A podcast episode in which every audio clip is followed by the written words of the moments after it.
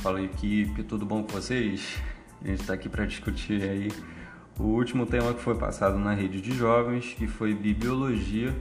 Então, eu vou estar tá só enfatizando aqui alguns pontos que foi passado aí na última rede de jovens pelo pastor. A gente vai estar tá revendo algumas coisas e um pouquinho mais para o meio eu vou estar tá me aprofundando em alguns temas que foi abordado de maneira mais superficial ali e ele pediu para que a gente desse uma pesquisada, então eu pesquisei e a gente vai falar um pouquinho sobre ele aqui hoje, beleza? Então vamos começar logicamente pelo início, falando ali sobre a palavra, a etimologia ali da palavra bibliologia, de onde que surgiu essa palavra, de qual que foi o idioma. Então, como foi dito lá, né? O português ele surgiu ali do latim, a nossa língua é uma língua muito rica e surgiu do latim, é uma língua muito original. E a palavra bibliologia é, significa nada mais do que estudo do livro, que é ali o estudo da Bíblia. Bibliologia ela estuda tudo o que é relacionado à Bíblia. E inicialmente a Bíblia ela foi escrita em dois idiomas, o hebraico e o grego. É, a palavra Bíblia em si é importante a gente não esquecer isso e nem confundir. A Bíblia ela foi escrita em dois idiomas, o hebraico e o grego, mas tem algumas partes da Bíblia, algumas citações que foram feitas em uma terceira língua, que é o aramaico mas foram apenas algumas citações, algumas partes apenas da Bíblia que tem aí esse idioma, o aramaico. Mas o que predomina ali na Bíblia, no início, é o hebraico e o grego. O Velho Testamento no hebraico, todo no hebraico, e o Novo Testamento no grego, na língua grega, no idioma grego, ok? Então a palavra Bíblia é, ela deriva do grego biblos, que significa livro no singular. Biblos significa livro. Mas como a gente sabe, a Bíblia ela é a junção de vários livros. E para ser mais exato, a junção de 66 livros. Então, o nome Bíblia significa biblos, mas apenas no plural, significando aí a junção desses livros. Bíblia é o plural de biblos do grego, ok? Então vamos aqui para o nosso próximo ponto e a gente vai ver agora de que material foi feito as primeiras Bíblias, tá? Foi citado lá no último sábado que as primeiras Bíblias elas foram feitas de papiro e o papiro é um tipo de fibra que era extraída de uma planta, que essa planta ela nasce nas margens do rio Nilo. Foi bem legal aí essa, esse ponto que foi falado lá pelo pastor. É uma coisa bem interessante e que inclusive eu acho que pouca gente sabe. Eu, eu sabia que vinha do papiro, mas eu não sabia de onde era. Eu não sabia que ficava no Egito. Mas enfim, essa planta ela nasce ali nas margens do rio Nilo, no Egito, né? E além do papiro, é, era extraída a fibra dessa, dessa planta para fazer corda e também barcos, beleza? Essa é só uma informação que eu quis dar mesmo, não tem muito a ver com a Bíblia, mas enfim, vamos lá. Então, o papiro é uma planta, papyrus é, vem do latim essa palavra, papyrus, e dela que se extraía ali as fibras para fazer o papiro onde foram feitas as primeiras Bíblias.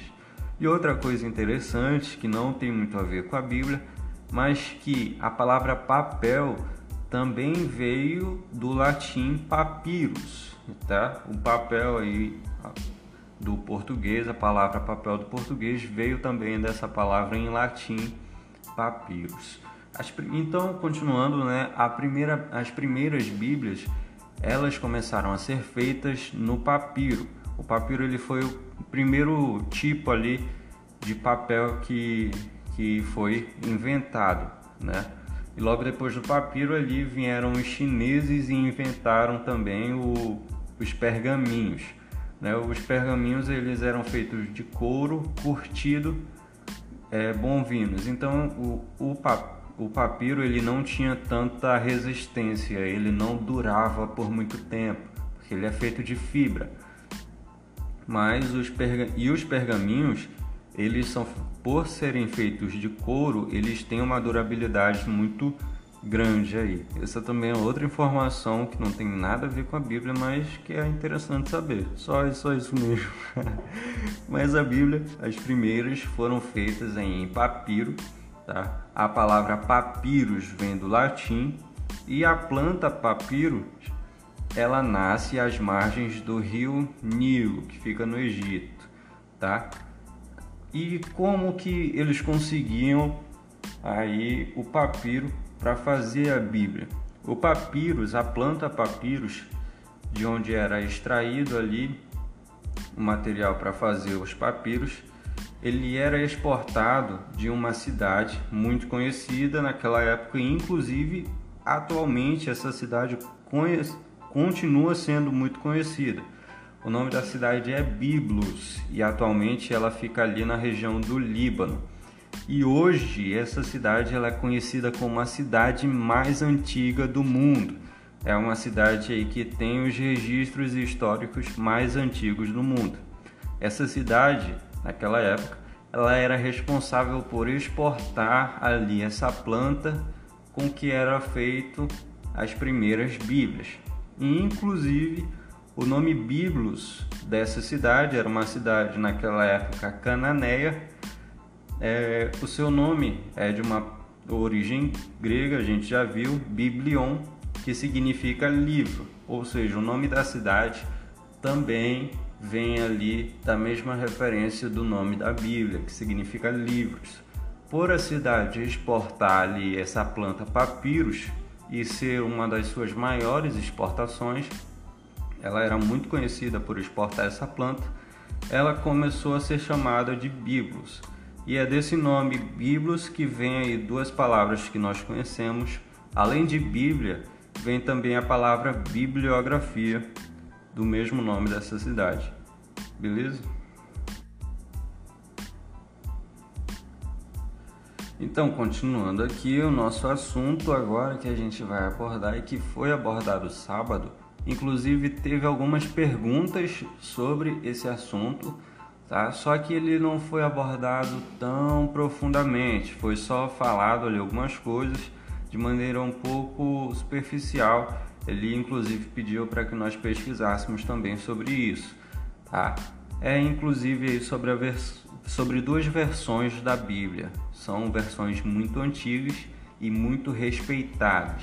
Tá? Ela, essas duas Bíblias, a grande diferença dela está na tradução e também nas épocas em que elas foram traduzidas. Essas duas Bíblias aí são a Septuaginta e a Vulgata. Ele falou nessas duas Bíblias lá, mas ele não explanou muito assim sobre elas duas. Então eu vou falar um pouquinho sobre elas, só para deixar bem claro aí o que, que diferencia elas duas. Então a gente vai começar aí falando da Septuaginta.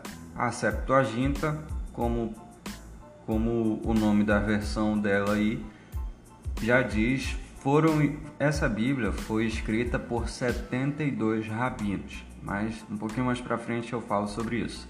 Basicamente, a Septuaginta é o nome da versão da Bíblia hebraica que foi traduzida em partes para o grego. Essa Bíblia ela foi traduzida no tempo muito importante ali no tempo de do imperador Alexandre o Grande, tá?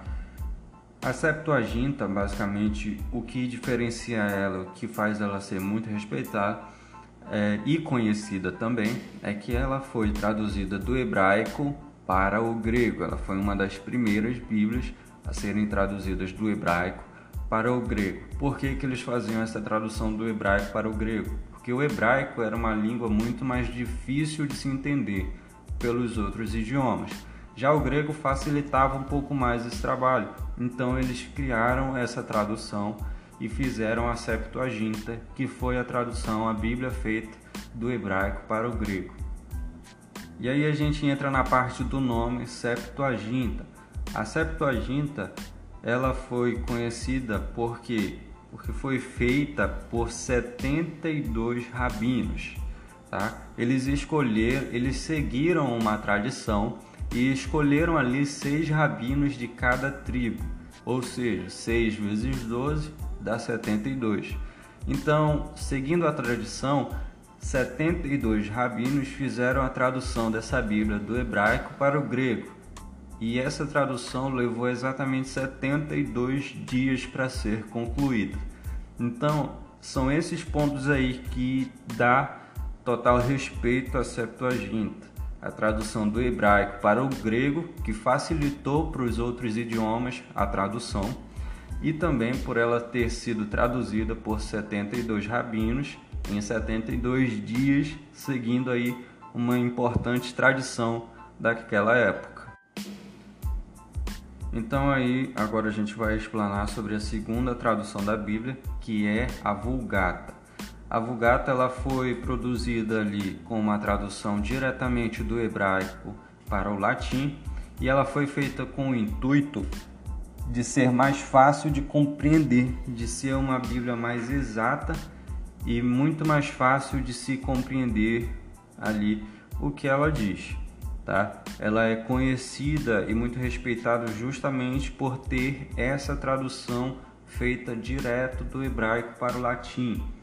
Inclusive o nome da Bíblia, é, que vem da expressão Vulgata Versio, e isso significa versão de divulgação para o povo ela foi escrita em um latim que era do cotidiano das pessoas e não aquele latim culto. É como se fosse uma língua popular. Ela foi escrita em uma língua popular e não numa língua ali mais culta, mais cheia de regras. Não, ela foi feita com o intuito de ser facilmente ali entendida pelo povo. Foi uma, uma Bíblia escrita diretamente para o povo, para as pessoas simples conseguirem entender a Bíblia. Essa é a Vulgata. Então agora vou estar passando aqui com vocês aqui para discutir o último ponto que foi passado no sábado aí pelo pastor, que foi a primeira Bíblia impressa ali pelo alemão Johannes Gutenberg. Ele foi um inventor alemão e foi o primeiro a usar a prensa e os tipos móveis ali de metal. Foi ali, ele foi um precursor ali dos, dos instrumentos que revolucionaram aí a impressão de livros, tá?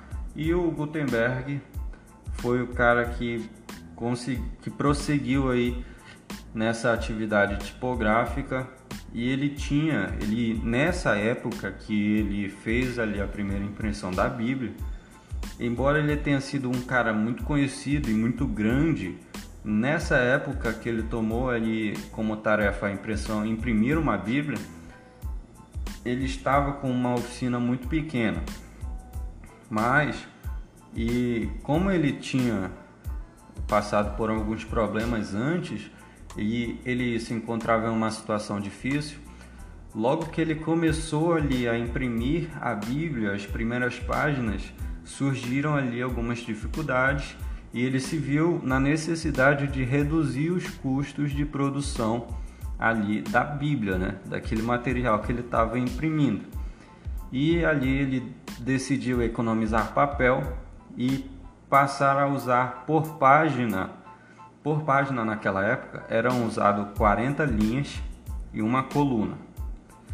E ele precisava economizar papel, então ele decidiu fazer 42 linhas e duas colunas ali logo no começo ali da impressão da Bíblia.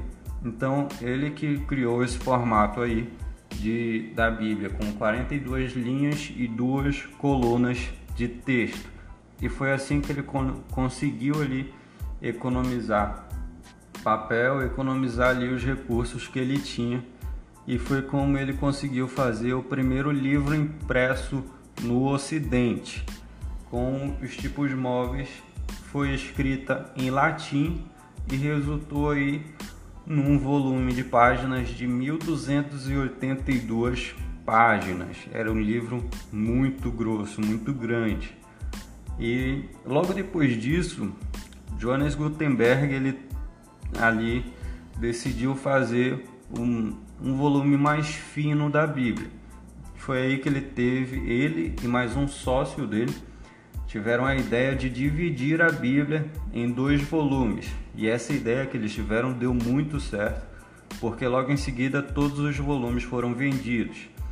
E hoje, inclusive, uma dessas Bíblias está ali na Biblioteca Nacional de Paris e a outra está em Nova York, na, libra... na Livraria Pública de Nova York, bem aqui do lado. Se vocês quiserem ir lá ver algum dia, é só pegar um jatinho e de boa você chegar lá, tranquilão, beleza? Então é isso, era isso que nós tínhamos aí para abordar, né? Os pontos mais importantes aí e alguns que precisavam ser aí é, explorados um pouquinho mais para que a gente soubesse um pouco mais do que está sendo passado aí para a gente nos sábados. E quem está falando aqui é Davi Gustavo. A gente vai ficando por aqui até a próxima semana, onde a gente vai abordar aí novamente novos assuntos com coisas novas aí para a gente aprender. Abraço!